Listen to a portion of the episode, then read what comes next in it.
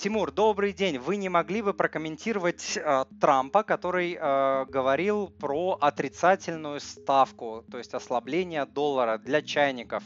Что будет с курсом и что вообще делать э, с кэшем, в какую валюту идти, чтобы сохранить средства? Э, да, наверное, ребят, читали, наверное, слышали, да, Трамп недавно заявил, что вот э, думает о том, чтобы ввести в Штатах отрицательную э, процентную ставку. Значит, те, кто держит свои деньги э, в долларах, в том числе в банках, должны будут платить банкам. То есть не банк платит процент, а вы платите банку за то, что вы храните э, деньги там, скажем, в банк, ну так упрощенно, в банковской э, системе. Значит, смотрите, таким образом государство подталкивает банки, чтобы оно давало больше э, денег в кредит, а людей, соответственно, да, чтобы люди брали больше кредита и больше тратили. И таким образом будет поддерживаться э, государство думает, что будет поддерживаться э, экономика, и это еще один из способов ослабить национальную валюту. Действительно, есть страны, которые ввели отрицательные э, процентные ставки. Это та же Швейцария, Дания, Япония, по-моему, еще какие-то страны.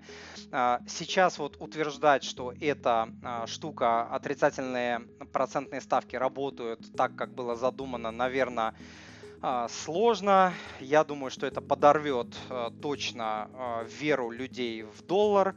Но даже если что-то подобное будут вводить, скорее всего, это не коснется частных лиц. Скорее всего, это коснется, там, может быть, компаний, может быть, банков, но не частных лиц.